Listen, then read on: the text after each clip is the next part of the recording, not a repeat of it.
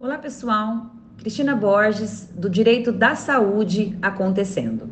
Estou aqui para falar da nova resolução do CREMESP de número 347, que regulamenta a realização de videochamadas entre familiares e pacientes internados.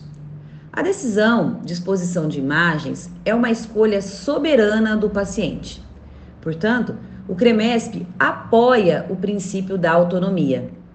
Até aqui não temos muita novidade. A grande dúvida sobre o assunto é como ficam os pacientes sedados, principalmente no contexto atual da Covid-19, de modo a saber em que momento será preservada a sua vontade. A resolução explica normativas anteriores e permite registrar este consentimento por meio de diretivas antecipadas da vontade.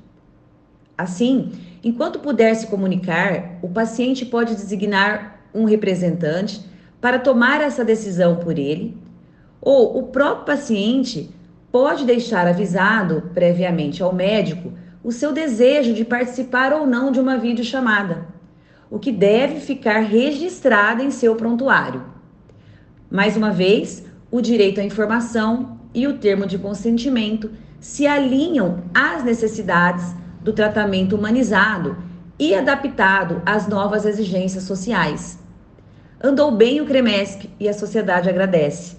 Um abraço e até mais.